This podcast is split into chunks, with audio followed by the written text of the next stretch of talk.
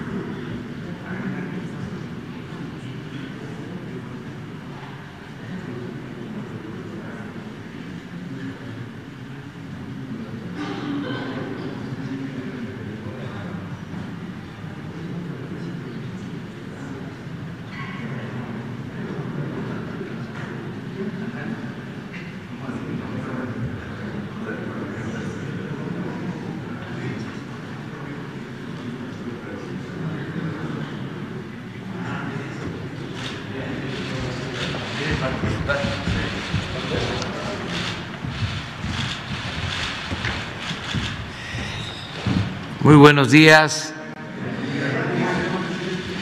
Pues antes que nada, eh, transmitir nuestra felicitación a todos los mexicanos, a todas las familias de nuestro país, a todas las personas, para que eh, esta Navidad sea de felicidad, de armonía, de reconciliación, de amor con nuestros seres queridos, también con nuestros amigos, con los que nos distanciamos, pero que podemos reconciliarnos en estos tiempos hay que saber perdonar o perdonarnos, no odiar.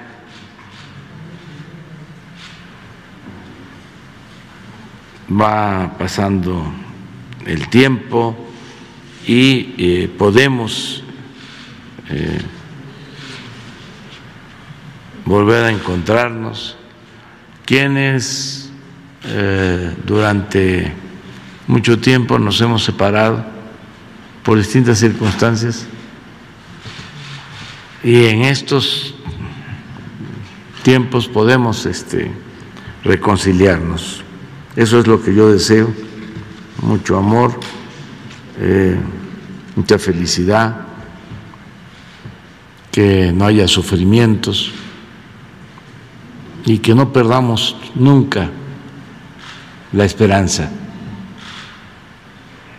en vivir, en salir adelante, que no haya frustraciones, todo tiene remedio en la vida, todo.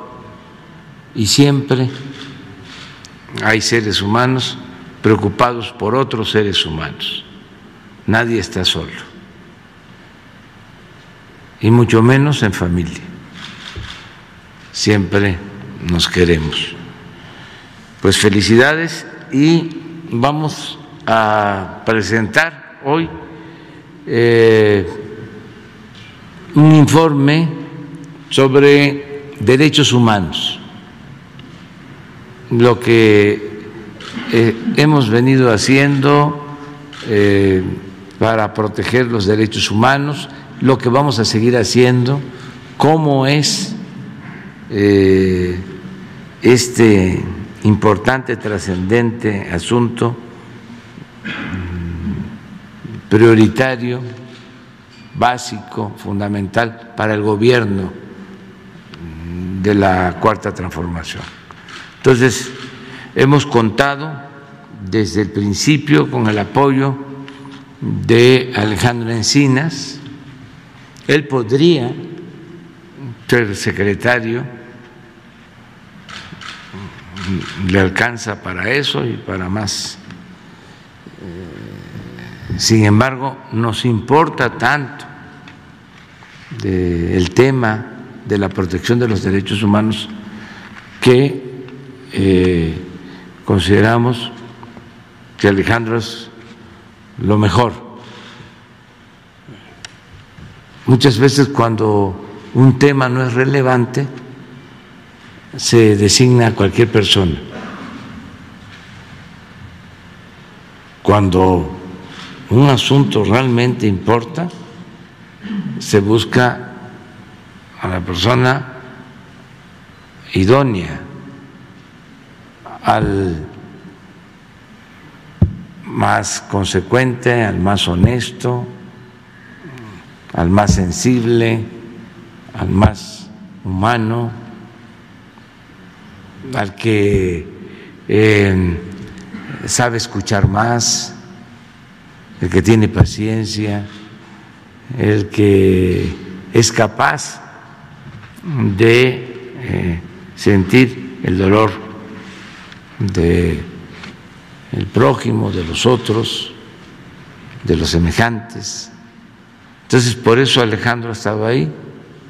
No tengo ninguna duda de que si él eh, emite una resolución, pues siempre va a ser apegada a la justicia, no por influyentismo ni por otras causas. Entonces, también aprovecho para agradecerle por su apoyo, por su respaldo y vamos a seguir trabajando. Eh, hay muchas este, eh, cosas pendientes, muchos temas pendientes, muchas asignaturas pendientes en esta materia, porque eh, prevaleció durante mucho tiempo la idea de que podían resolverse las cosas con el uso de la fuerza, de que se podía enfrentar el mal con el mal, que se podía apagar el fuego con el fuego la violencia con la violencia, el ojo por ojo, el diente por diente, la ley del talión. Si eso se hubiese seguido aplicando, nos hubiésemos quedado chimuelos todos o tuertos. Nosotros no queremos eso. Nosotros queremos conseguir la paz con justicia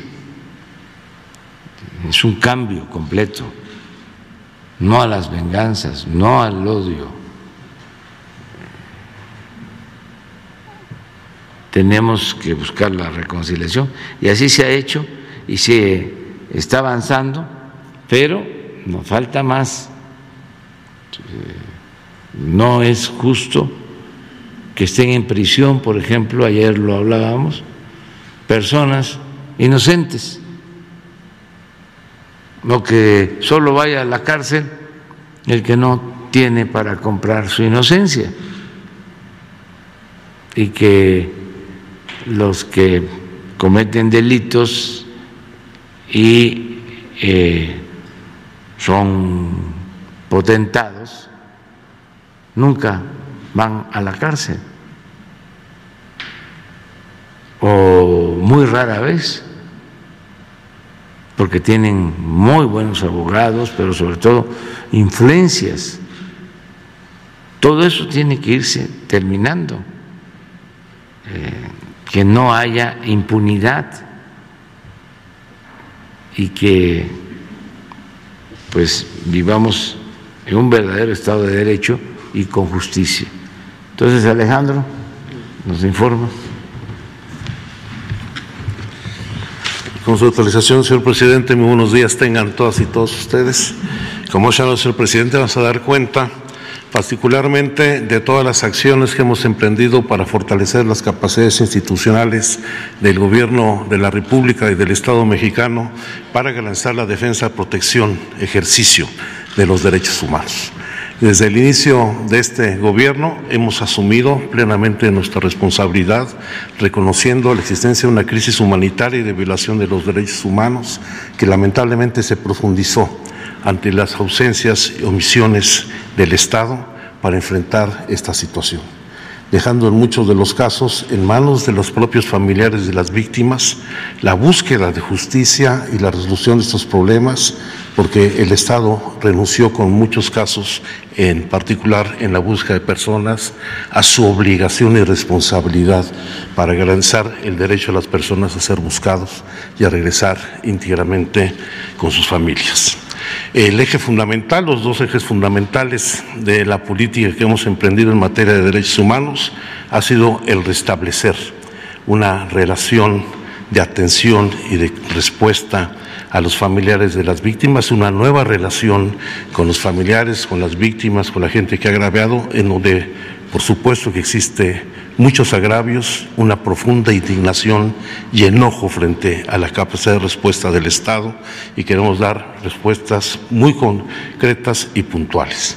Y en segundo lugar, fortalecer las capacidades institucionales eh, de todo el Estado mexicano, no solamente en el ámbito del gobierno federal, sino los estados, en los municipios, urgentemente en el Poder Judicial y en las autoridades encargadas de la Procuración e impartición de justicia, donde lamentablemente la impunidad sigue siendo muy grande y esta impunidad es un caldo de cultivo que alienta no solamente la comisión de delitos, sino también la falta de implementación de justicia en favor de quienes han sido agraviados en sus derechos y en sus libertades. Vamos a dar cuenta, porque ahora sí que como han dicho, es en el presupuesto donde se registra eh, con mayor claridad el fortalecimiento de las políticas y queremos dar cuenta de todo lo que ha sido la inversión en, el desarrollo de capacidades institucionales y en infraestructura para la protección y garantía de los derechos humanos, donde en estos tres años hemos alcanzado cifras sin precedentes en lo que es la atención a los derechos humanos en el país. Voy a presentar los datos que corresponden fundamentalmente a los recursos que desde la Secretaría de Gobernación se han implementado en la materia, que solamente en estos tres primeros años alcanza la cifra de 6.103.513 millones de pesos, que se distribuyen en distintas áreas en primer lugar, en todo lo que son los subsidios para el fortalecimiento de las comisiones locales de búsqueda y las capacidades forenses en las entidades de la República, que ha permitido encarar las tareas de búsqueda de personas de manera cada vez más intensa, favoreciendo el acompañamiento de los familiares, donde todavía tenemos muchos retos por delante, pero solamente para dar cuenta de lo que es hoy las tareas que realiza la Comisión Nacional de Búsqueda y las comisiones locales, Vemos como solamente al mes de noviembre la Comisión Nacional ya realizó 2.200 jornadas de búsqueda en 28 estados y 314 municipios en un ejercicio de más de 1.247 millones de pesos que se han ido orientando fundamentalmente a fortalecer las capacidades de los estados para las labores de búsqueda en apoyo a los familiares y favorecer todo lo que es eh, la atención a uno de los rezagos más graves que tenemos, que es en materia forense, una crisis forense que ha llevado a que no existan las capacidades para garantizar la identificación de las personas y el regreso con sus familiares. Eh, voy a dar algunos datos más adelante poniendo estos ejemplos. De manera muy importante se han canalizado recursos para la construcción y mantenimiento de los centros de justicia para las mujeres en todo el país con una suma de 312 millones de pesos al igual que se han canalizado más de 349 millones de pesos para atender todas las alertas por violencia de género que se han emitido en las distintas entidades federativas. Un tema que es muy eh, significativo es el fortalecimiento que se está impulsando en los registros civiles de los estados. Esta es una labor muy importante para garantizar un derecho humano fundamental que es el derecho a la identidad de las personas, que es el derecho primario, el derecho llave para poder ejercer sus derechos. Y para dar cuenta de cómo ha venido evolucionando las acciones, hay que señalar cómo en 2018 apenas había 57 millones de registros que permitían vincular el acta de nacimiento con la cédula única de registro de la población y el día de hoy ya hemos sumado 145 millones de vínculos de acta de nacimiento con CURT, que es un paso fundamental para garantizar la cédula única de identidad digital que estamos trabajando para garantizar que todas las personas, todos los niños, los adultos, tengan la posibilidad de tener una identidad plena. En materia de los recursos erogados para el cumplimiento de sentencias y recomendaciones, tanto del Sistema Interamericano de Derechos Humanos como de Naciones Unidas, como de la Comisión Nacional de Derechos Humanos, se han canalizado más de 488 millones de pesos, al igual que se han venido fortaleciendo las acciones del mecanismo de protección para personas defensoras de derechos humanos y periodistas, que en estos tres años supera la cifra de los 1.248 millones de pesos atendiendo una mayor incorporación en el número de beneficiarios. Cuando nosotros llegamos al gobierno en diciembre de 2018, había solamente 798 beneficiarios. Hoy contamos con un incremento de 1.504 personas beneficiarias, un incremento del 88%, de los cuales 493 son periodistas y, tenemos 670, 1.011 defensores de derechos humanos. La mayor parte, por supuesto, este, hombres eh, y un porcentaje muy importante de mujeres.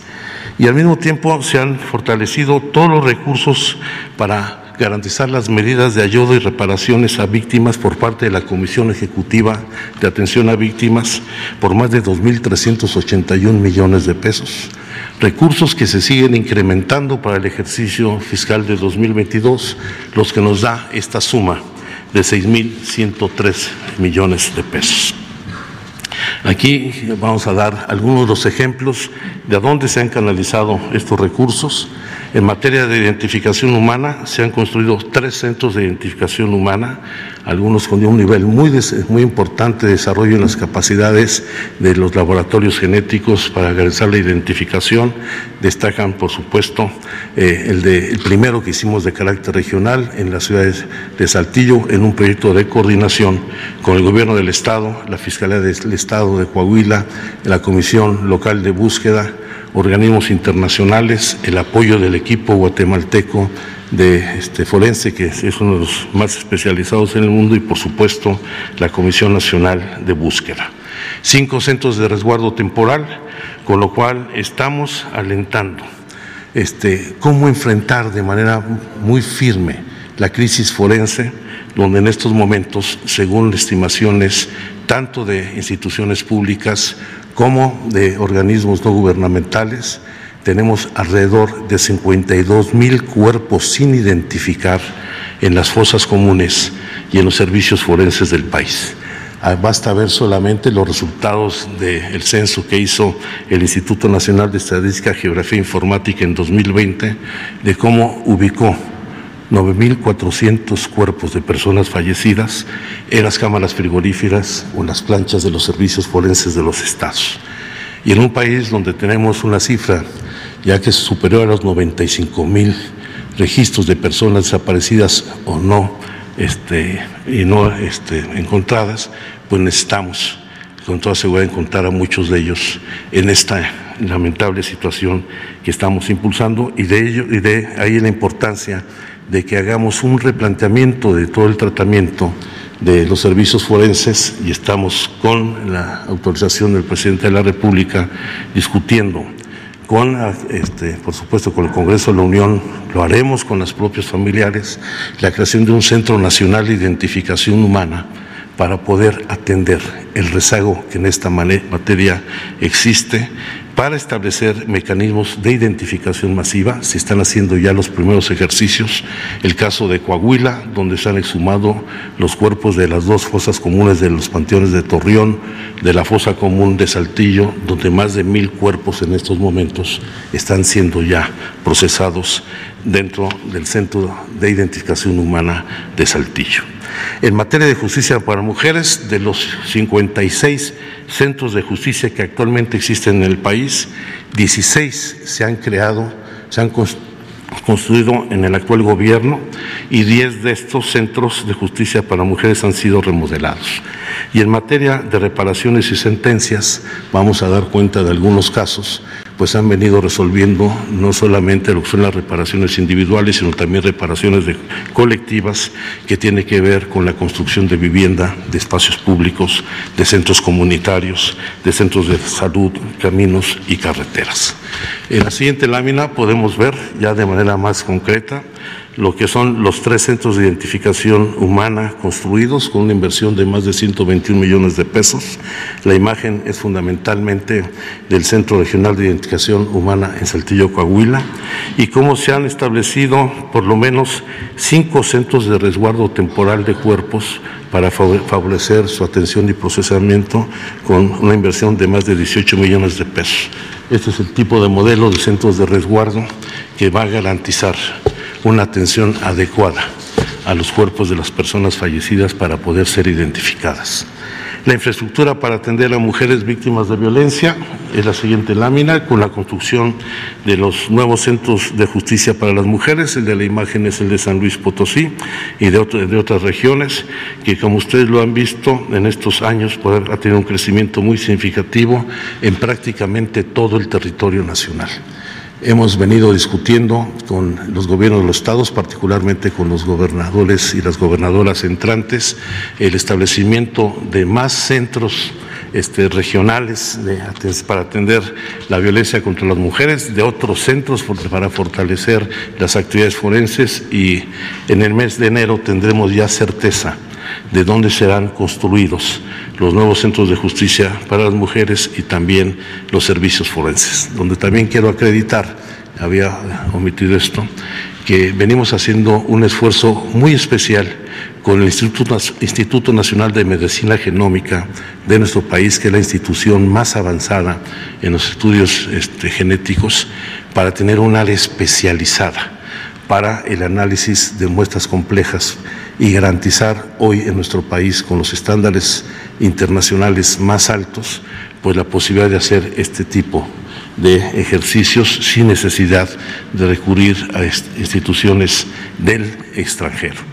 Eh, ya hay un convenio suscrito con el Instituto Nacional de Medicina Genómica y el Instituto de la Universidad de Innsbruck, que es una de las instituciones más reconocidas, donde no solamente personal del Instituto Nacional está en un proceso de capacitación, sino se están homologando los estándares y protocolos porque ya contamos con los mismos equipos de análisis genético, equipos de punta que son eh, a nivel internacional los más avanzados que existen al momento.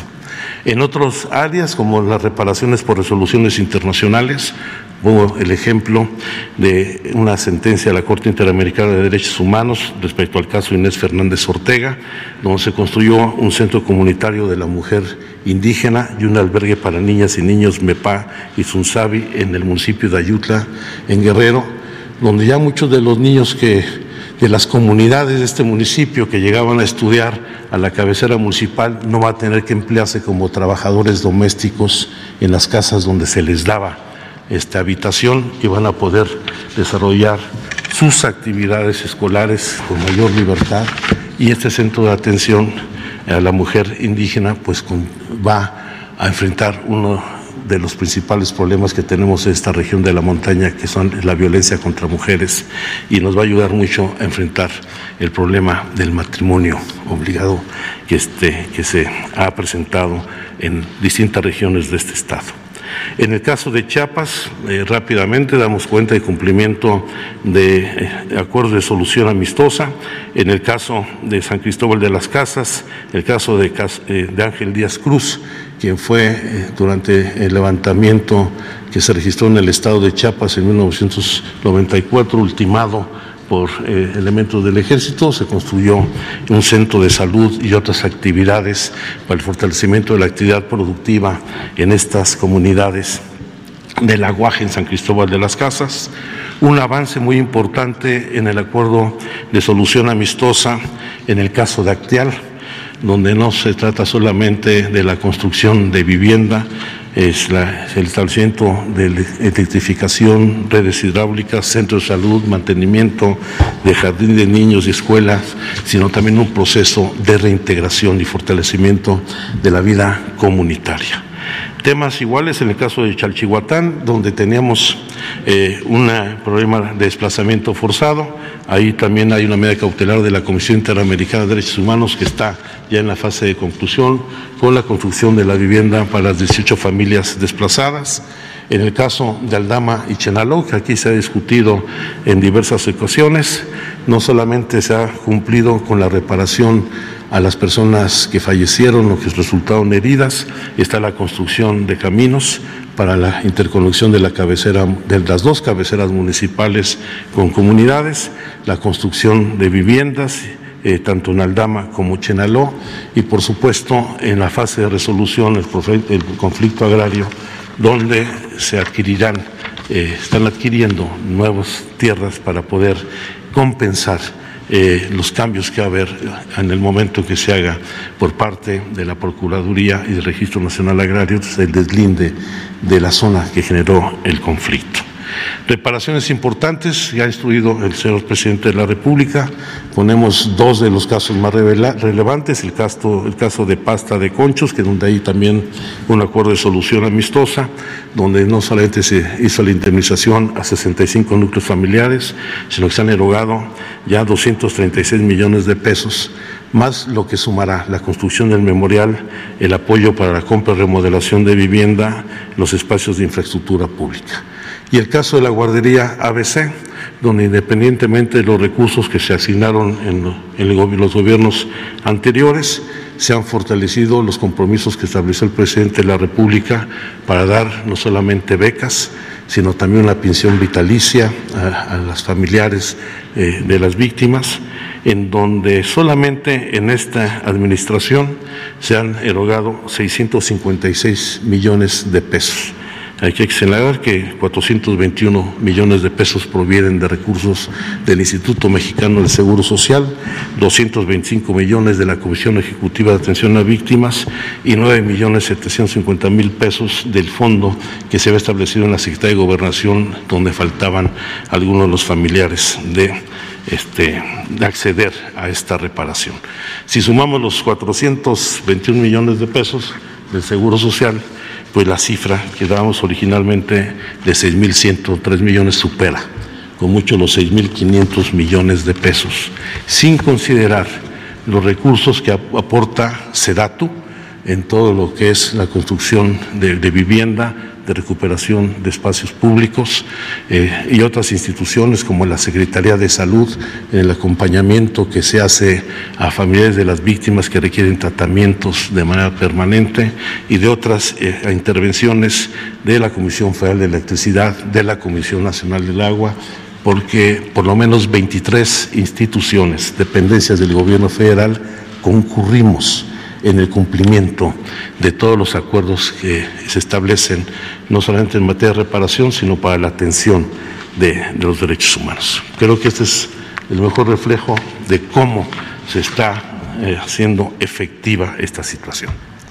Paso a un segundo tema que también se requirió aquí en la conferencia de prensa y que nos ha instruido el presidente informar sobre el estado que guarda en la implementación de la ley de amnistía y los trabajos de la Comisión de Amnistía formada el 22 de abril y el 18 de junio del año pasado para atender pues los asuntos que pudieran presentar irregularidades, abusos, incompetencias, falta de procesamiento jurídico adecuado en la atención a delitos federales particularmente vinculados con suspensión legal del embarazo, delitos contra la salud, delitos a personas que se cometen en los pueblos y cosas indígenas donde no se cumplen con los procedimientos adecuados para garantizar un traductor, un intérprete, intérprete de lenguas en los procesos judiciales, robo sin violencia, sedición y por supuesto los casos de tortura. Hay que recordar que la amnistía se decreta en favor de, este, de aquellas personas de que hayan sido objeto eh, de un proceso inadecuado, en donde, no, en donde ya existe sentencia firme. Se trata de beneficiar a personas que no sean residentes respecto del delito y, por supuesto, no se beneficia a las personas que hayan cometido delitos graves de sangre antes del este, posterior, solamente a los que están antes de, del decreto emitido.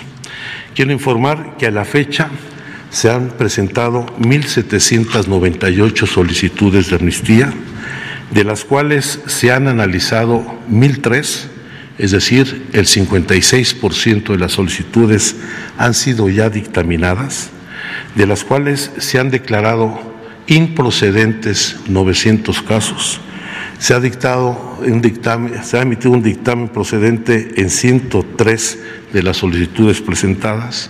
La última reunión la sostuvimos el pasado viernes 17 de diciembre, en donde analizamos eh, distintos casos. Se aprobaron 55 casos este, nuevos este, como procedentes 376 se declararon improcedentes y por ello estamos en espera en los próximos días que los jueces resuelvan sobre estos 55 casos y respecto de los anteriores, 44 personas ya se encuentran en libertad, tres eh, se modificó su situación jurídica, uno queda pendiente y, queda, y nos quedan por resolver 795 casos.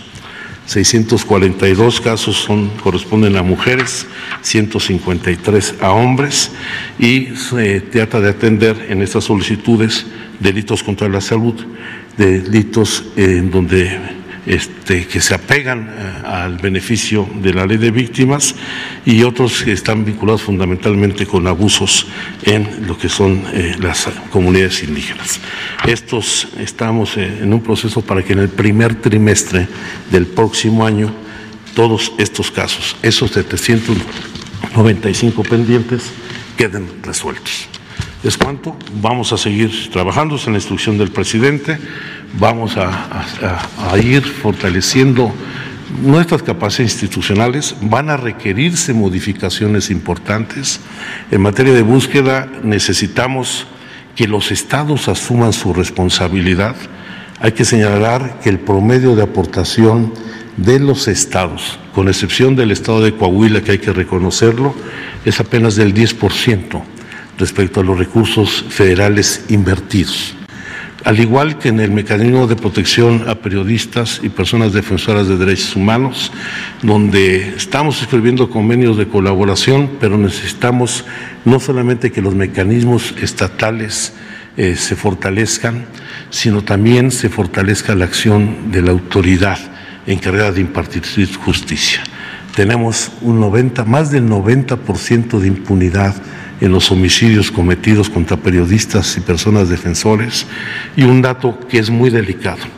El 45% de las agresiones contra periodistas y defensores de derechos humanos provienen fundamentalmente de autoridades municipales, ya sea por intolerancia, por corrupción o por colusión con este, el crimen de los grupos delictivos en sus respectivos territorios vamos a tener que hacer una revisión a fondo de, la ley eh, para garantizar un sistema nacional de protección a periodistas.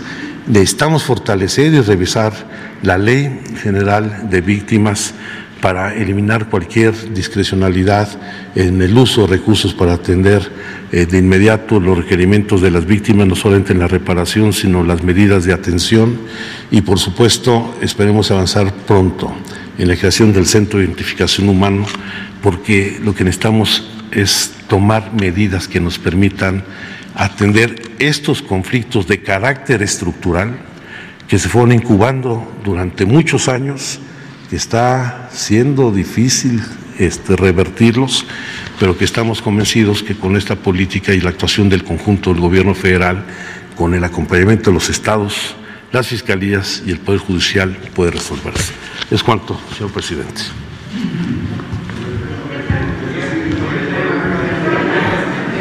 No hay.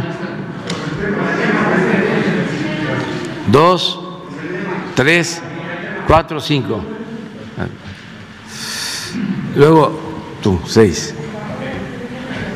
Muy buenos días, señor presidente, señor subsecretario, agradeciendo toda la reflexión que está haciendo sobre el tema de los periodistas. Hemos platicado con usted y desde aquí también un saludo a la doctora Carla Quintana. El riesgo que enfrento, señor presidente, es eh, muy serio. En la última ejecución eh, ocurrida este mes de diciembre, la persona que desgraciadamente ya no está con nosotros, me advirtió que me protegiera por la difícil situación que se enfrenta ante una situación terrible de impunidad, eh, motivo por el cual quisiera pedirle de manera muy considerada me permitiera entregar información sensible a los integrantes, secretarios del Gabinete de Seguridad y desde luego también al director de la Unidad de Inteligencia Financiera, y el secretario de Gobernación. No solamente quiero hablar por mí, ni por lo que me pudiera pasar, sino por otras personas y también por los fallecidos. Entonces, si usted me autoriza, señor presidente, integraría en las próximas horas carpetas con información sensible. Por un lado, muchas gracias. En otro sentido, gracias, doctor Alejandro, eh, hay un tema, señor presidente, que tiene que ver con el endeudamiento de los estados, que resulta ser eh, muy lamentable sobre todo en estos tiempos que son muy cercanos a las etapas electorales. Caso concreto, el Estado de México, que tiene un endeudamiento el año pasado de 8 mil millones y que pudiera ascender a 10 mil millones más que estaría solicitando el gobernador para acompañar las estrategias de la cuarta transformación respecto a conectividad y vialidades eh, en relación eh, al aeropuerto Felipe Ángeles. La situación es de que la deuda estaría ascendiendo a 68 mil millones. Sucede en otros estados como Oaxaca, Jalisco. Quizás el estado de Hidalgo también estaría buscando este tipo de acciones. La reflexión que le pediría yo es si es necesario que los gobiernos acompañen con endeudamiento los proyectos de la cuarta transformación en materia de infraestructura. Si bien la cuarta transformación ya tiene definida eh, el presupuesto y no fuese necesario, y luego, por la experiencia que se tiene, el mal uso de los recursos públicos en procesos electorales, al final de los sexenios, endeudamiento para los pueblos y una serie de calamidades que todos conocemos. Muchas gracias, señor presidente, por las dos. Bueno, ya hemos hablado aquí de la situación difícil de las finanzas en los estados. No, afortunadamente, es un asunto general hay que tomar en cuenta que aunque son pocos, no es la mayoría, pero sí hay estados que tienen finanzas públicas sanas. Es admirable eh, el que desde hace algún tiempo en Tlaxcala se aprobó una ley para que no se contrate deuda. Es un Estado que no tiene deuda. Por ley no se pueden endeudar los eh, gobernadores. Eh, esto es importante. sin que exista esa ley, lo mismo eh, ha sucedido en Querétaro, donde no tienen deuda. Acaba de terminar el gobierno, entregó eh, al nuevo gobernador de Querétaro, Curi, las finanzas públicas sanas y así otros casos. Sin embargo, hay estados que sí tienen problemas serios porque no han llevado a cabo eh, planes para reestructurar sus deudas y sobre todo para eh, evitar el sobreendeudamiento.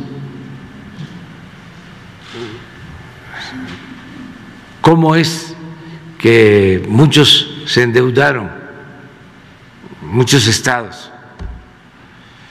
Porque se crearon mecanismos como los llamados PPS, que son convenios de participación público-privados.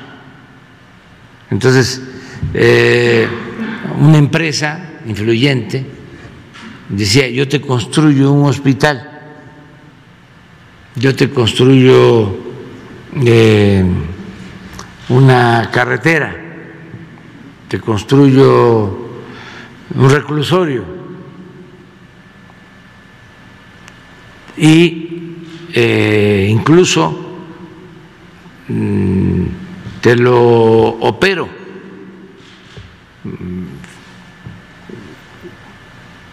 Llegaron a privatizar pues, las funciones que corresponden al Estado, al gobierno. Y eh, esas obras las hacían y los cobros resultaban excesivos, porque además de que la obra tenía sobreprecios, había que pagar intereses altísimos. Hay hospitales que eh, para 125, 150 camas que los están cobrando en 7, 8 mil millones de pesos. En el caso del Estado de México, por ejemplo, el, hospital de Zumpango deben de estar entregando 200 millones de pesos al año a la empresa y van a entregar esto durante 20 años.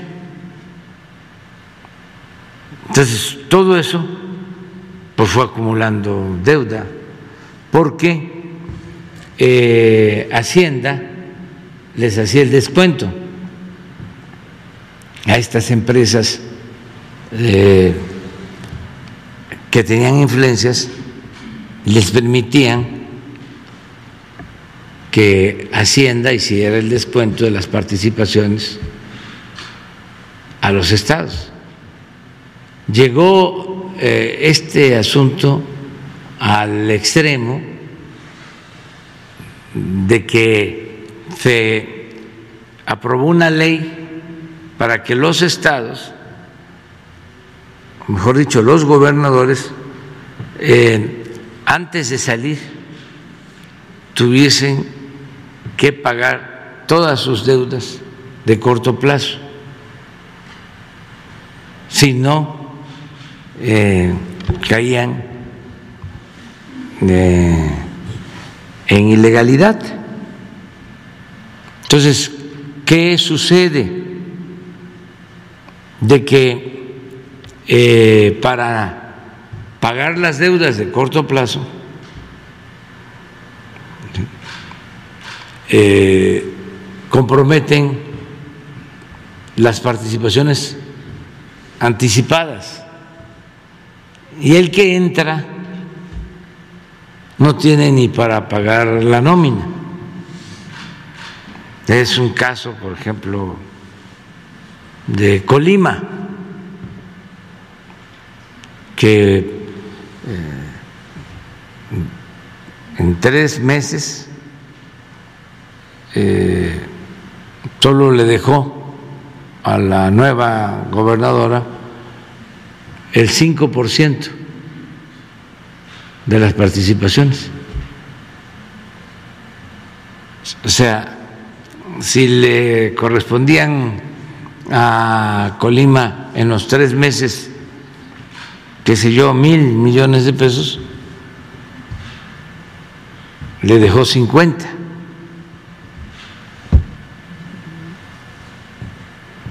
Por eso eh, hemos tenido que ayudar, sobre todo para el pago de nóminas. Quiero también decirles que hubo la intención, que son de las cosas que no se dicen o no se conocen, pero como estás tocando el tema, tuvo la intención de hacer eh, una reforma para quitar ese candado y que no este, se sancionara si no pagaban los créditos de corto plazo. Pero sí, la verdad, nosotros no promovimos eso. Se mantuvo vigente esa ley pero sí hubo la demanda. Fue hasta este curioso, aunque es un asunto muy serio, de que mm, gobernadores que estaban saliendo habían estado de legisladores cuando se aprobó la ley. Y ellos habían votado a favor. Y lamentaban, decían ellos, que habían cometido un error, cuando no fue así, porque si no eh, estaría peor la situación financiera en los estados. Entonces, sí hay que eh, buscar la forma de seguir saneando las finanzas, ya hay mucha conciencia en la mayoría de los gobernadores, de las gobernadoras, sobre ese tema se habló ahora que nos reunimos. Hicimos el compromiso de que íbamos a ayudar para los cierres de año. La federación eh, ha estado ayudando, sobre todo para el pago de las nóminas y aguinaldos, que eso no se puede eh, quedar a deber. Es inconstitucional y es hasta pecado social. No se le puede retener el salario a un trabajador. Entonces, eh, en ese caso vamos saliendo y ya no hay problema, la mayoría de los estados están recibiendo eh, anticipos para que paguen las nóminas, los aguinaldos. Hay estados que no han solicitado ningún apoyo porque tienen este, recursos propios y eh, se les está este, recomendando y ellos están muy conscientes, están llevando a cabo planes de austeridad, están en los gobiernos estatales eh, reduciendo sueldos, los apoyo a los gobernadores, porque no es fácil. Hay gobernadores y tengo información, no estoy hablando del tanteo, que quieren que los diputados locales ganen menos y se les revelan los diputados. y no pueden este, llevar a cabo eh, planes de austeridad. Y ahí se reúnen, y esto es muy lamentable, de todos los partidos. O sea, se pelean para otras cosas, ¿no? Supuestamente hay diferencias de fondo en lo programático, en principios, en lo ideológico, pero cuando se trata de defender prebendas, ahí se unen. Afortunadamente también, hay que decirlo, no es general, pero sí siguen presentándose estos casos. Me acaba de informar un gobernador que quiso llevar a cabo un cambio, no pudo. No voy a mencionar. O sea, porque este, no tiene caso, pero sí saben bien a lo que me estoy refiriendo, tanto gobernadores como legisladores, como presidentes municipales, regidores. Ahora ya están más medidos, de todas maneras. Eh, siguen cobrando mucho y eh, exigiendo moches para votar a favor, para aprobar las cuentas. Eso tiene que desaparecer. Yo celebro que en Guerrero se está avanzando mucho, es uno de los estados más pobres del país. Y los regidores, no de todos los municipios, pero sí me consta que los de Acapulco, antes, no sé cómo esté ahora, ya no tarda y nos va a llegar el reporte, cobraban muchísimo, al grado que cuando había un cambio de gobierno se inscribían más candidatos a regidores que candidatos a presidentes municipales. Se llegaron en una ocasión a inscribir más de mil candidatos a regidores.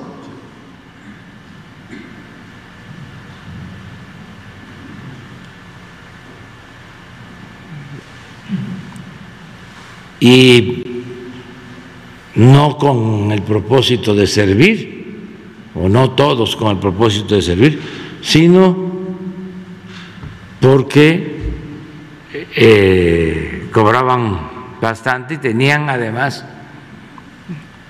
otras entradas, prestaciones, eh,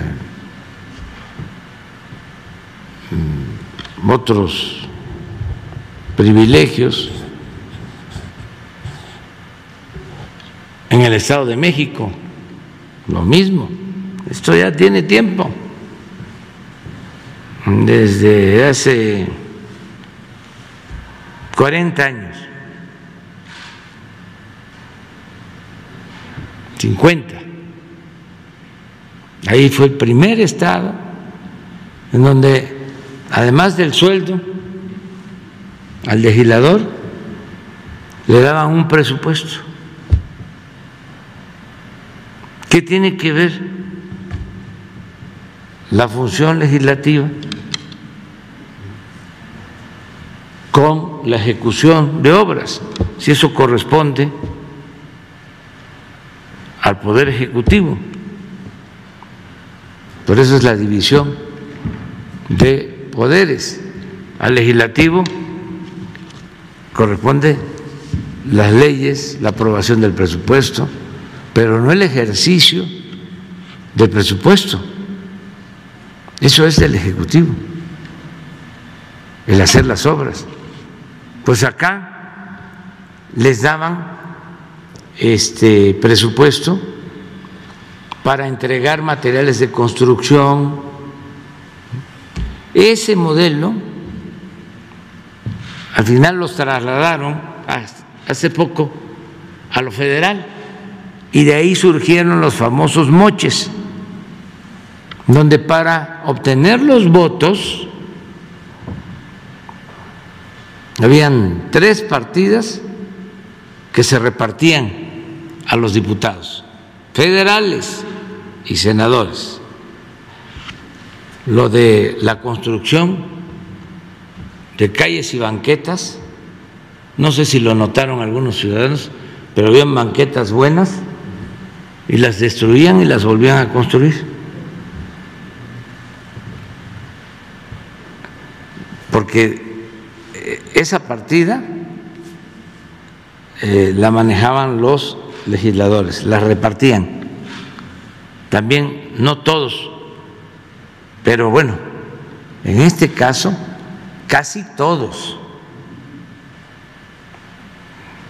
Había excepciones, pero la regla era que eh, entregaban oficios de autorización y un legislador no solo podía eh, negociar ese oficio de autorización para banquetas y calles con su presidente municipal,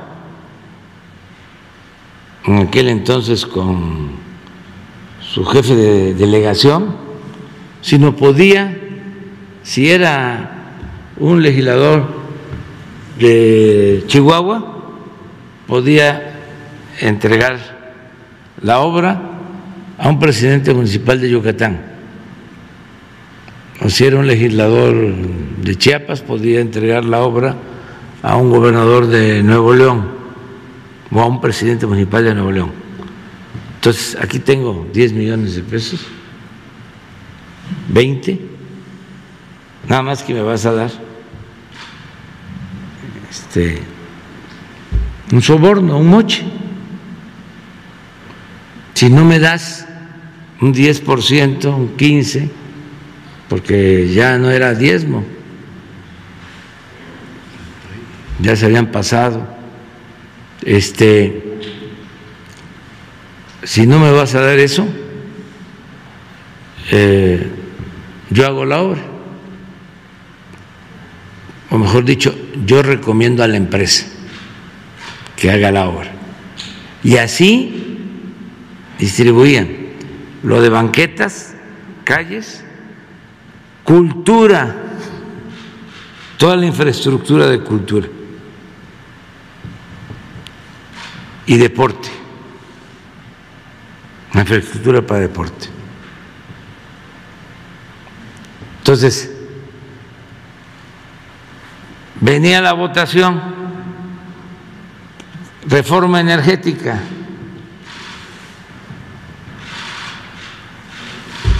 Reforma fiscal. Los que estén por la afirmativa, que levanten la mano.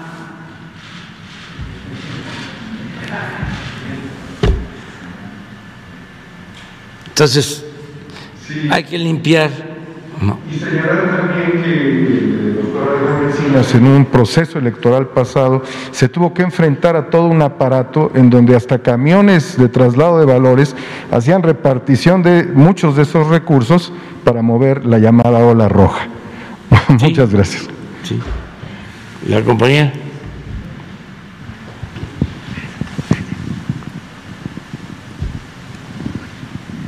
Gracias, buenos días. Mi nombre es María Luisa Estrada, soy del Estado de Jalisco, del medio de comunicación La Grillotina Política. Aprovechando que está este, el señor Encinas, hay un tema que está pendiente desde el pasado 23 de junio del año en curso. Em, yo en esta conferencia denuncié el tema del mecanismo de protección a periodistas, activistas y eh, de luchadores de derechos humanos eh, referente a que pues ya somos varios compañeros que hemos llevado investigaciones sobre lo que está pasando en el, en el, mecanismo de protección. En esa ocasión yo le mencionaba a usted, señor presidente, que había habido una investigación en donde pues se arrojaba que el mecanismo de protección está coludido con las empresas de seguridad de Genaro García Luna, en este caso su hermana Esperanza García Luna, y en lo cual pues también se había hecho pues investigación con otros compañeros periodistas, no nada más soy yo, son varios compañeros periodistas que han llevado a cabo esta investigación, a lo que eh, su respuesta fue que al otro día se iba a presentar el, señor Encinas y pues bueno, eh, me invitó a que regresara, mas sin embargo no fue así. Eh, usted ha dicho muchas veces que la libertad se conquista. Y hoy vine a eso, a esta mañanera. A mí la señora Noemí Beraut me prohibió la entrada, a pesar de que usted dijo que yo regresara. No se me dio la oportunidad de entregar las pruebas ni la investigación. Yo en su momento, que está aquí presente el señor eh, Jesús Ramírez, me lo encontré precisamente ese día, en donde estaba desayunando, le expuse la situación. El señor eh, me escuchó y me dijo que no me preocupara, que todo iba a estar bien sin embargo, em, la respuesta por parte de la señora Noemí Beraut fue que me vetaron de la mañanera por casi siete meses. Aquí, por haber hecho esa denuncia y haber sacado a la luz esa investigación sin que me dieran ni siquiera la oportunidad de presentar la investigación, en total me llegaron casi 200 amenazas, todas están documentadas. Fui a la Fiscalía General de la República, mas sin embargo me dijeron que no procedía, porque no me había pasado nada, no me habían hecho nada, solo eran amenazas. Se me inició una campaña de desprestigio que empezó desde el departamento que está a cargo del señor Encinas, ordenado, y lo digo con sustento, por Jorge Ruiz y Enrique Irazoque, en donde el 25 de junio sacaron una tarjeta informativa en donde intentaron desprestigiarme. Sacaron información totalmente falsa y errónea. Y aquí tengo la tarjeta informativa.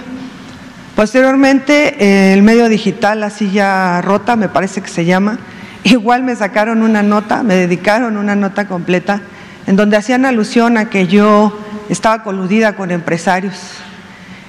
Otro medio que no lo voy a nombrar porque no vale la pena, Igual se atrevió a decir que a mí los funcionarios me pagaban por hacerles entrevistas. En fin, fue 15 días de estar aguantando desprestigio. Tengo familia y tengo valores. Yo no miento. Y yo sí pido de la manera más atenta que reivindiquen mi nombre y una disculpa pública por parte del señor Jorge Ruiz y Enrique Irazoque, que fueron los que ordenaron y deliberadamente sacaron esa tarjeta informativa en donde se atrevieron a decir que ya habían realizado una investigación. Para los que ejercemos el periodismo de investigación sabemos que una investigación no se hace en dos días, son meses, meses de trabajo, no en dos días. Y una vez yo estaba escuchando a la mañanera y en esa parte tiene razón, lo único que tenemos los que nos dedicamos al periodismo, pero el periodismo serio, de investigación es nuestra credibilidad. Y yo vine aquí de la manera más humilde a que se reivindique mi credibilidad. Y la otra, que yo me sigo sosteniendo, que el mecanismo de protección está corrompido por las empresas de seguridad de Genaro García Luna, de su hermana Esperanza García Luna, y que hay una red de corrupción muy fuerte en el mecanismo de corrupción. No soy la única.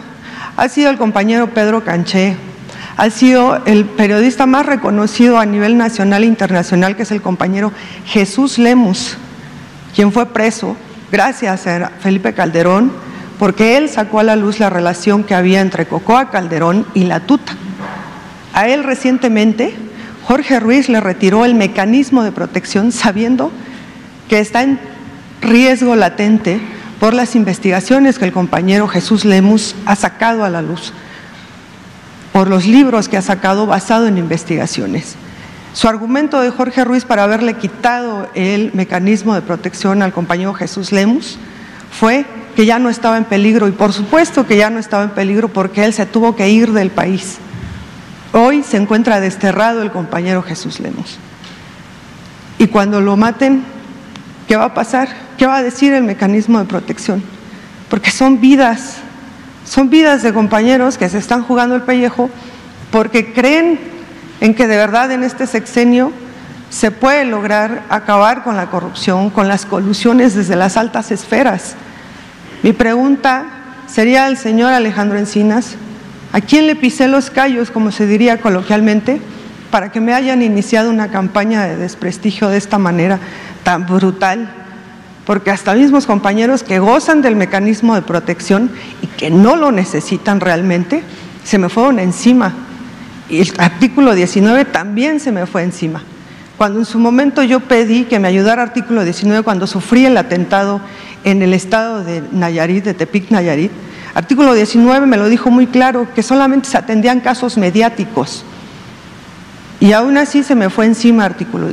Es un sistema que se te viene encima cuando tú pisas algo. ¿A quién fue? Si el señor Alejandro Encinas estaba enterado de la situación. Porque a veces yo coincido con usted, yo no pongo en duda ni en tela de juicio la integridad del señor Encinas, pero sí de los que trabajan para él. No sé a cuántos el señor Jorge Ruiz les quita el mecanismo de protección. De los últimos cinco periodistas que tenemos documentados, habían pedido el mecanismo de protección de este año. Y Jorge Ruiz se los negó. ¿Qué criterio utiliza el mecanismo de protección para darlos? Esa es una pregunta que traigo desde que me sacaron. Y la otra, que yo sí le pido de la manera más humilde y atenta, que está aquí el señor Jesús Ramírez, que por favor me regresen mi acreditación porque no hice nada malo. Y la otra es, regresé a las mañaneras porque comprobé lo que usted dice, que la gente no te deja. Y la gente a partir de que me vetaron fue estar en constante insistencia en las redes sociales para que me regresaran mi derecho a la libre expresión. Y me sostengo, no hice nada malo. Ese es el primer planteamiento. Y el segundo, rapidísimo, es el caso de las desapariciones forzadas que se están ejerciendo en el estado de Jalisco, en el estado de Nayarit. Hay una situación que estábamos haciendo una investigación, varios compañeros y una servidora, en donde, por ejemplo, en el estado de Nayarit, que ya entró un nuevo gobierno encabezado por Morena, la gente está muy esperanzada, pero a su vez muy decepcionada. ¿Por qué? Porque sigue al frente el fiscal general de Nayarit, Petronilo Díaz, quien en su momento, junto con el exgobernador Antonio Echeverría, pues se registraron varias desapariciones forzadas.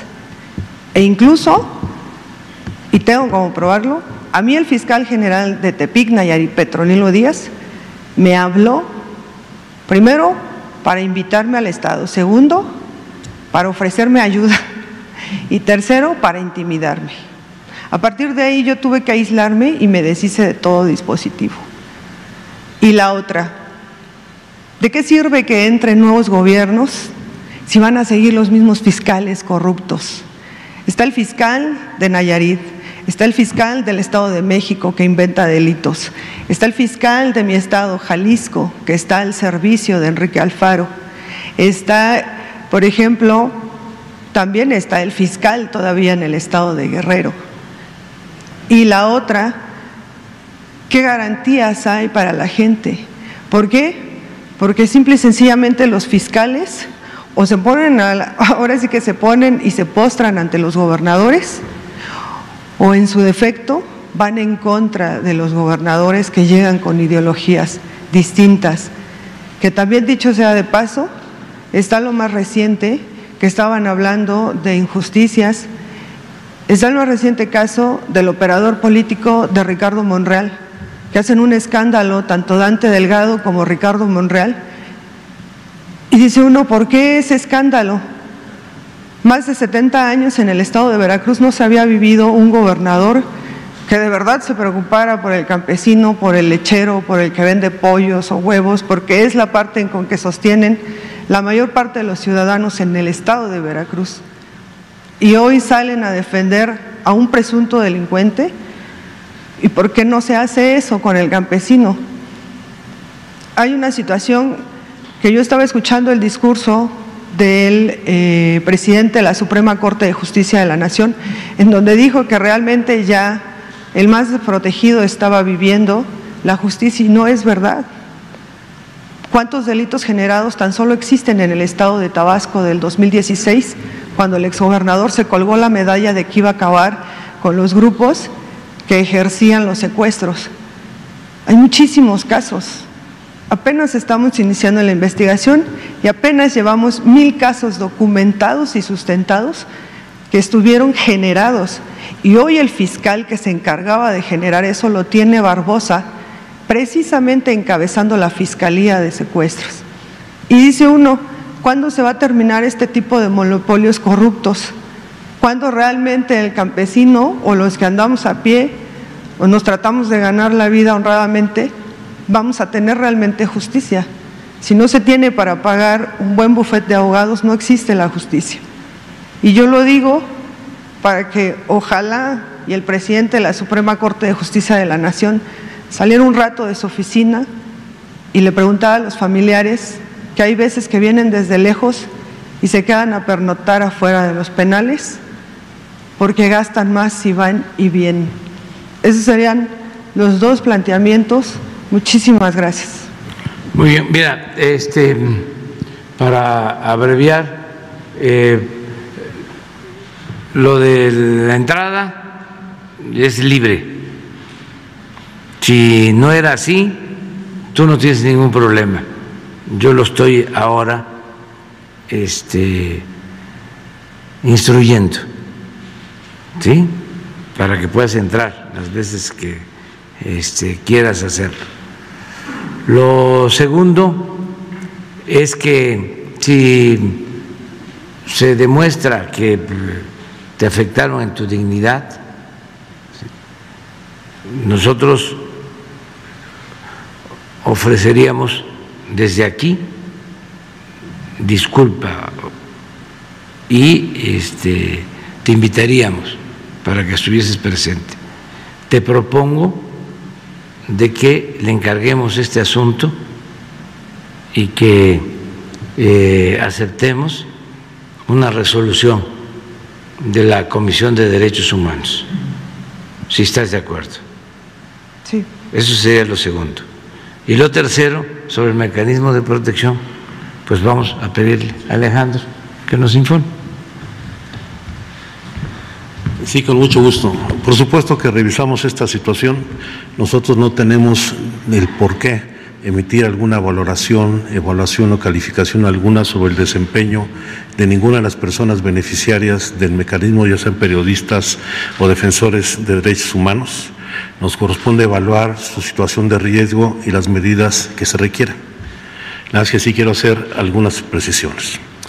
No hay varias empresas prestando servicios en el mecanismo. Hay una sola, RCU.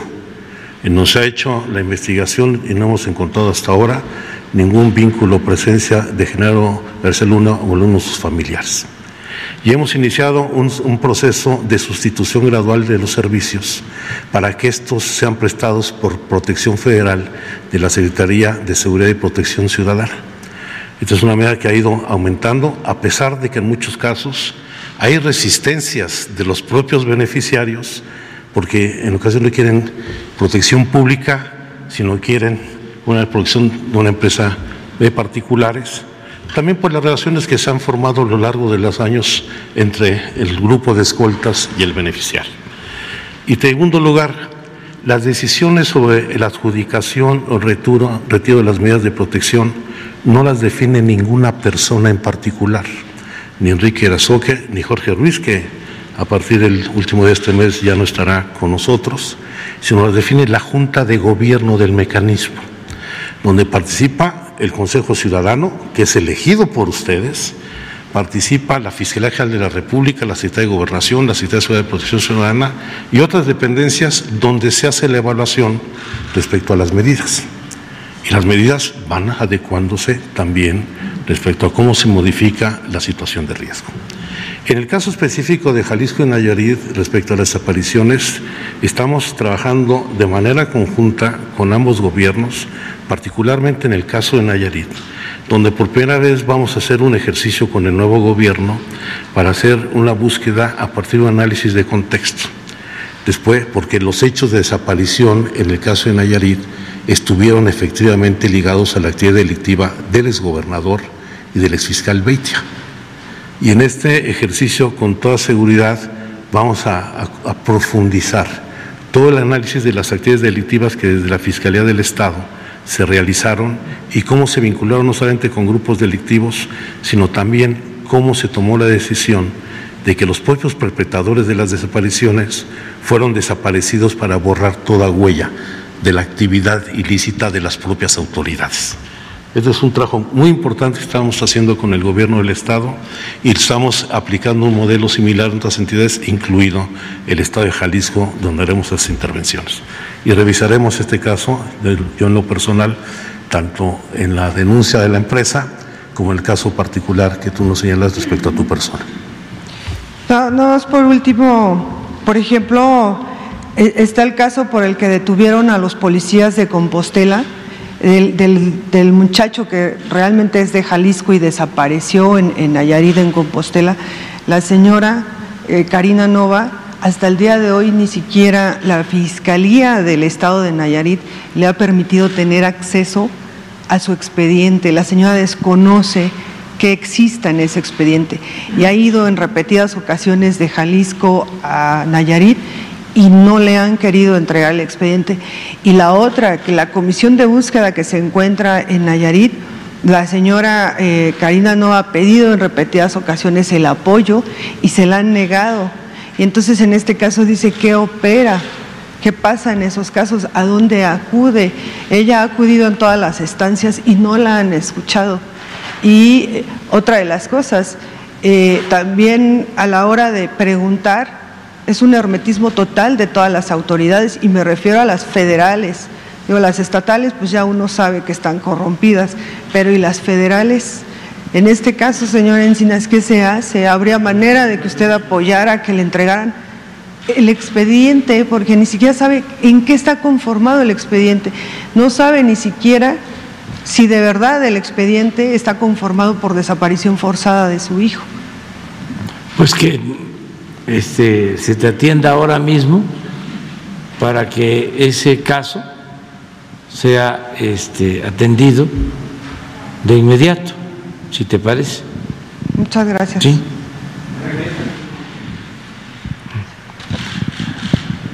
Ya nada más. Eh, Gracias, presidente. Buenos días. Judith Sánchez Reyes, corresponsal de Imagen del Golfo de Veracruz. Presidente, preguntarle su postura ante dos temas. El primero, eh, pues por la detención del secretario técnico de la Jucopo en el Senado de la República, el veracruzano José Manuel del Río Virgen, acusado pues por el feminicidio de un candidato de Movimiento Ciudadano ahora en las elecciones pasadas. Voces dentro del legislativo, incluso del propio partido al que usted pertenece, eh, comentan que pues se está usando la justicia con fines políticos, lo califican incluso como un absoluto abuso del poder. Desde hace unas semanas, pues diversos sectores de la población allá en Veracruz también han expresado en el mismo sentido, eh, pues por las recientes detenciones bajo el delito de ultrajes a la autoridad. Por su parte, eh, ayer mismo el senador Ricardo Monreal líder de Morena en la Cámara Alta, expresó que en Veracruz no existe realmente una independencia en los órganos de procuración e impartición de justicia y que se les dicta línea para realizar algunas detenciones ilegales sin fundamento. ¿Cuál sería su opinión en relación a, este tema, presidente? Bueno, a lo mejor no voy a ser objetivo, pero le tengo mucha confianza al gobernador Cuitláhuac García. Creo que es uno de los mejores gobernadores que ha tenido Veracruz en los últimos tiempos. porque mi estado, Veracruz, porque mi padre era veracruzano, padeció de muchos gobernadores mediocres y ladrones. Y ese era el principal problema en Veracruz. Y ahora, por primera vez en bastante tiempo, se tiene un gobernador honesto, íntegro, que es incapaz de eh,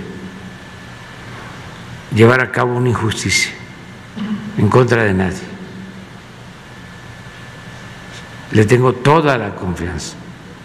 Y espero que en este caso las autoridades que están analizando el asunto, porque además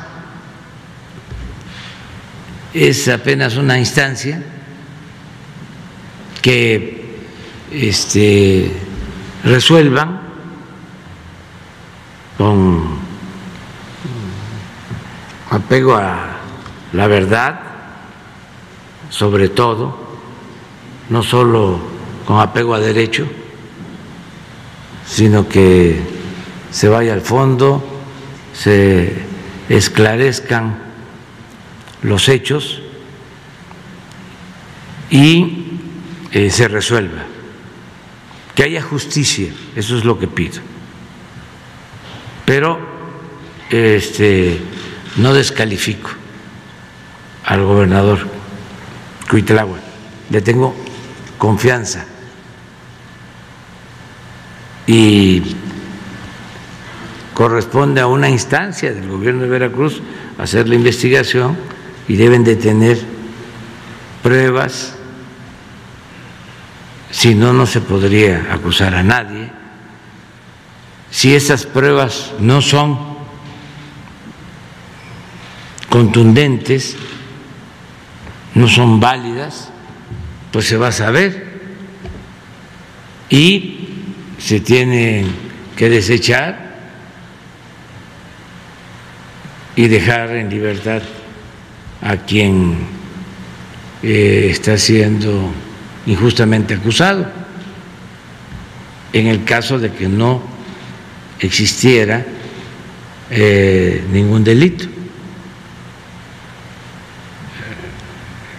Yo creo que eh, hay instancias legales para eso, pero no se puede descalificar así este, a la primera al gobernador de Veracruz, porque en efecto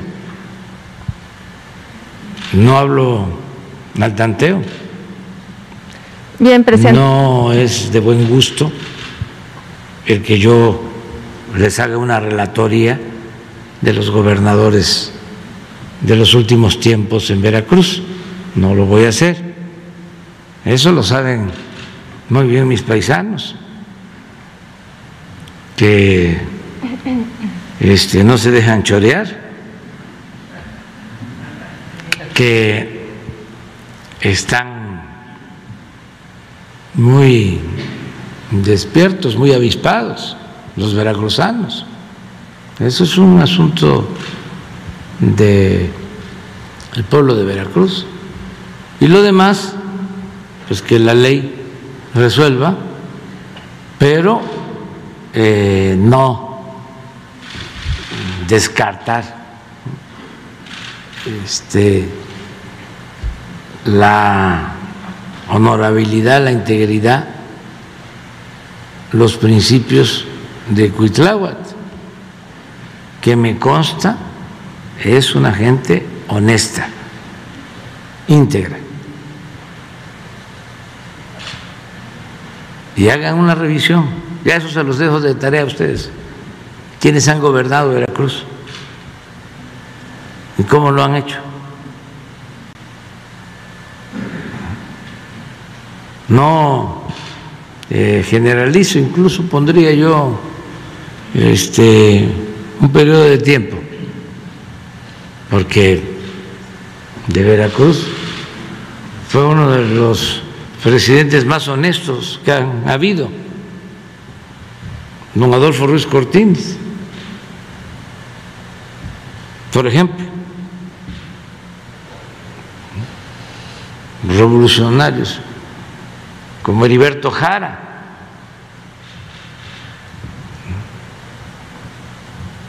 Y otros más de allá de Veracruz, el presidente Sebastián Lerdo de Tejada, su hermano que era de primera, Miguel Lerdo de Tejada. Veracruzanos gigantes, pero también han habido gentes sin convicciones, sin ideales.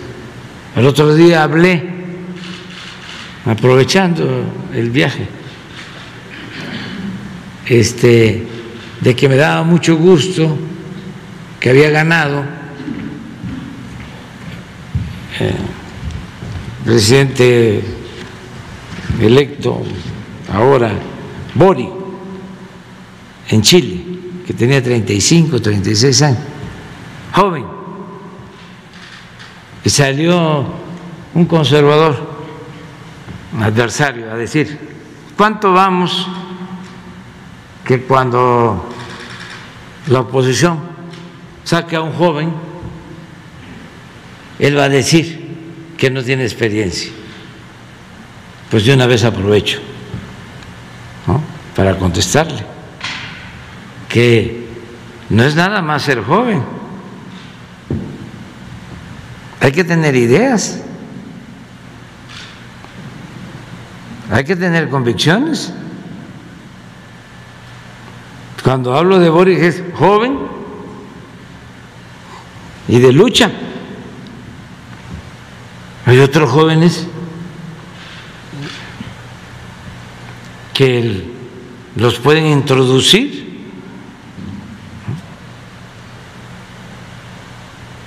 a la vida pública como se introduce un producto chatarra. Los visten bien, les dan este lecciones de dicción,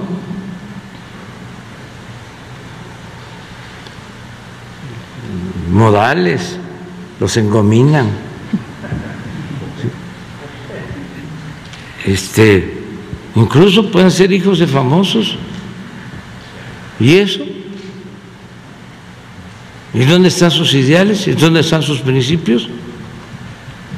No se puede hacer casi nada en la vida sin ideales, sin principios, sin una doctrina, y mucho menos ser dirigente, ser político, para servirle al pueblo. Tienen que ir ideales por delante. No es nada más cualquier este, persona como los fabricaban antes con los medios de información o con dinero porque necesitaba la oligarquía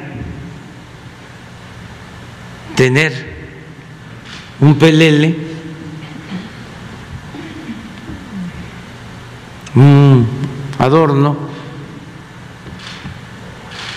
Vean qué cosa es un pelele. Es interesante. Es un payaso. un florero.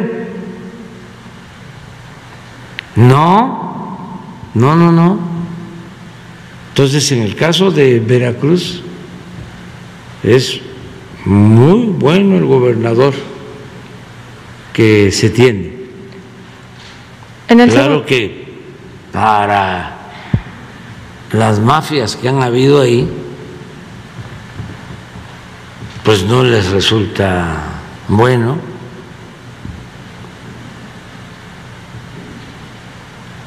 Pero ahí están los resultados, cómo estaba la violencia en Veracruz.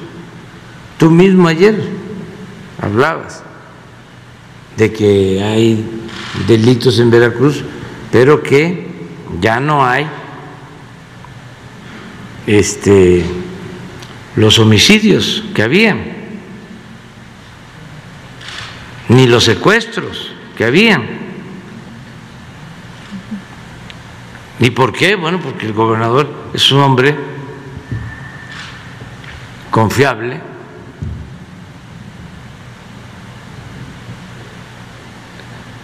Sin embargo, en este caso hay que hacer la investigación y también tomar en cuenta, ojalá, y aquí, si hace falta, que se den los antecedentes, porque la gente no sabe que es muy importante contextualizar. No hay texto sin contexto. No puede haber una noticia sin una contextualización, sin los antecedentes. Y a veces, por el sensacionalismo, se va nada más al hecho y no se conocen los antecedentes. ¿Qué fue lo que sucedió ahí rápido? Lo cuento. Dos días antes de la elección asesinaron al presidente municipal del municipio de Cazones.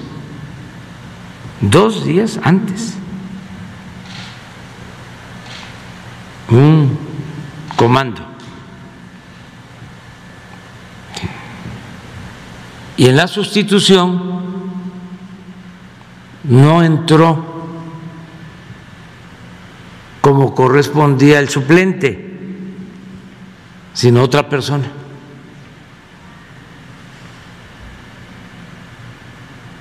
El caso es que al final acusaron al suplente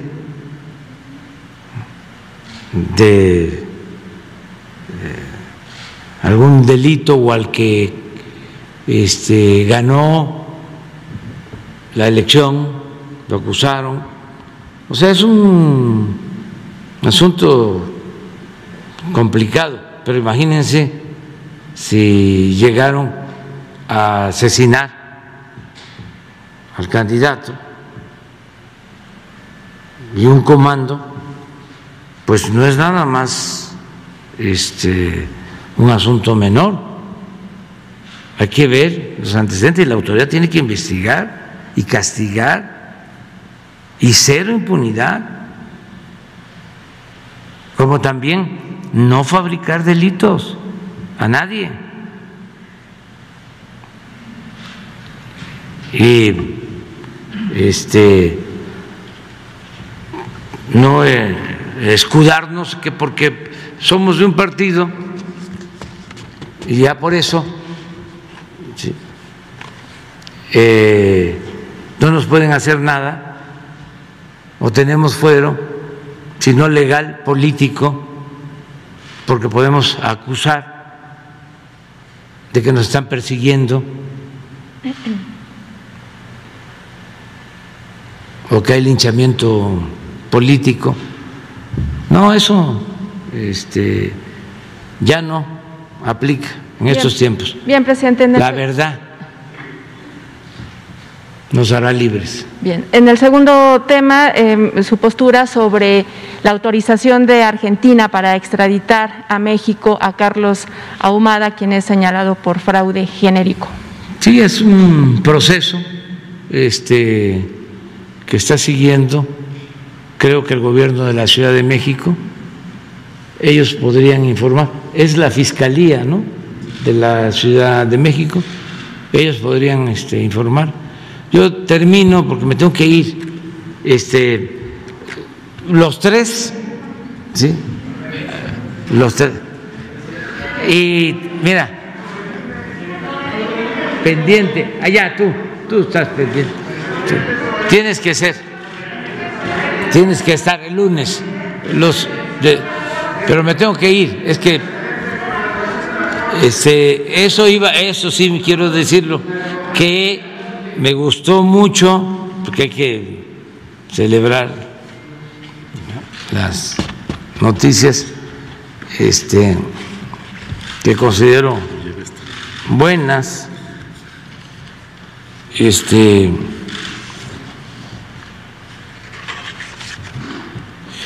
eh, me gustó la resolución de la Corte para que siga adelante el proceso de revocación del mandato, aunque tampoco este, concluye el litigio, pero fue muy importante lo de ayer, el que la Suprema Corte haya este, decidido o dos ministras de la Suprema Corte hayan eh, ordenado, si se puede usar la palabra, o este me hayan eh, exhortado al Instituto este, Electoral de que continúe con el proceso de revocación del mandato. Así están las cosas, así fue una muy buena este, decisión, porque es la democracia. Este, porque no se debe de obstaculizar la democracia. Y segundo, no se debe violar la Constitución. Son las dos cosas. Y yo considero que oponerse a la revocación del mandato, a que se celebre una consulta, a que se le pregunte a los ciudadanos sobre el comportamiento de una autoridad, si se eh, obstaculiza ese procedimiento, es actuar de manera antidemocrática. Uno tiene que eh, hacer valer los derechos democráticos, el derecho a elegir libremente, a elecciones limpias, elecciones libres, sufragio efectivo, voto efectivo, que efectivamente sea el pueblo el que elija al gobernante. Eso con relación a la democracia participativa y seguir impulsando la democracia participativa, seguir no solo con la democracia representativa, no solo elegir y ya nos vemos dentro de tres años, nos vemos dentro de seis años. No se debe de agotar la democracia a eso. La democracia lo establece bien, muy bien nuestra Constitución desde hace muchos años. No solo es un sistema de gobierno, es un modo de vida que tiene que ver con todos los órdenes de la vida pública. Es democracia en el sindicato, democracia en la escuela, democracia en la sociedad, democracia en la familia,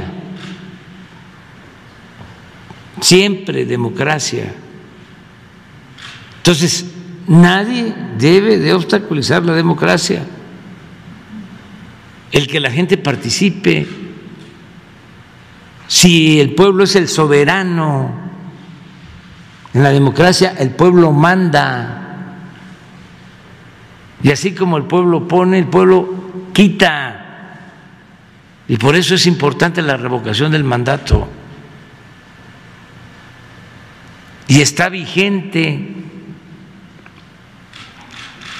está en la Constitución, además de que es un método democrático necesario para que nadie se sienta absoluto en ningún nivel de la escala y que el pueblo siempre tenga las riendas del poder en sus manos. Además de eso, es un mandato constitucional.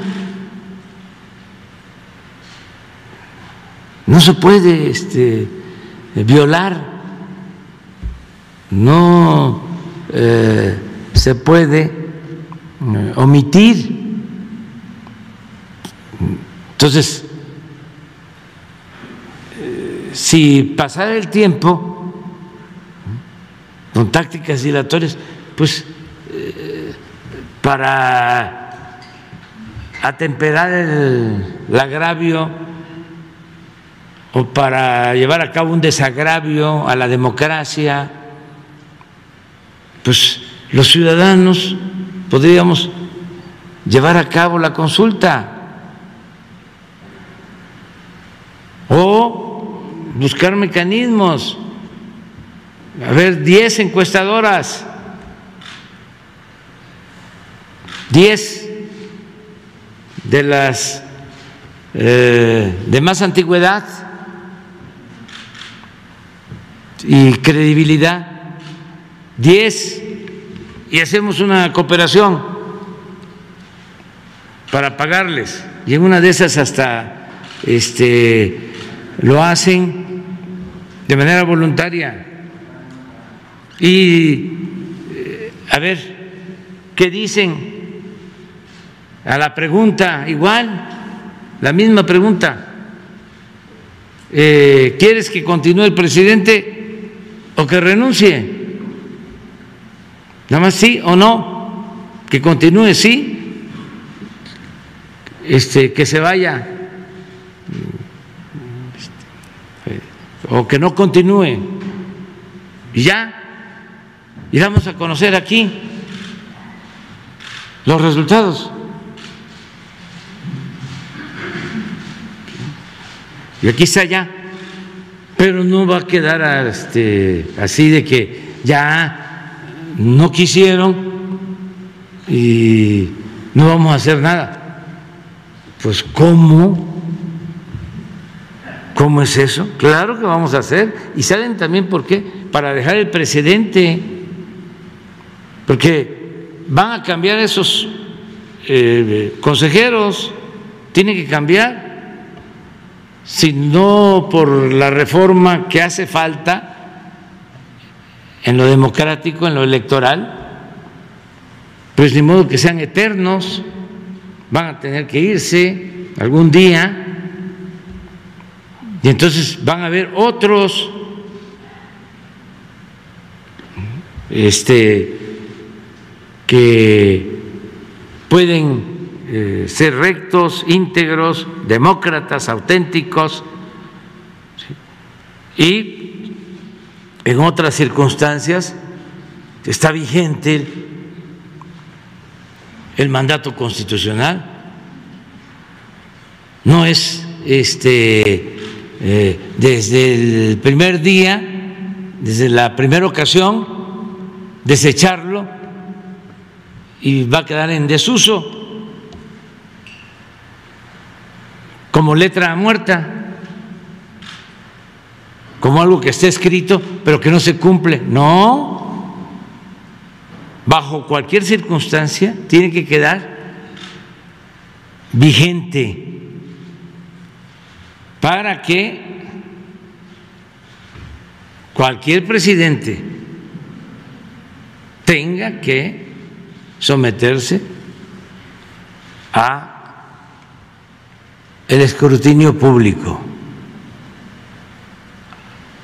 Al gran jurado,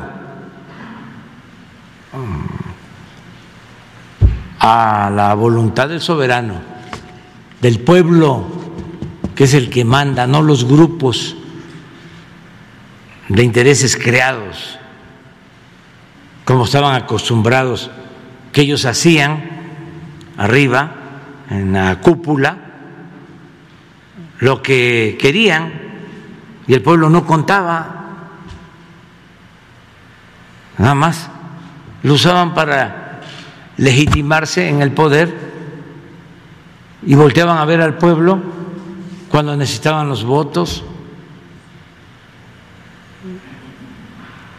Solamente entonces, y en las campañas mediáticas, ¿no? Y vota por este porque mira, este está guapísimo.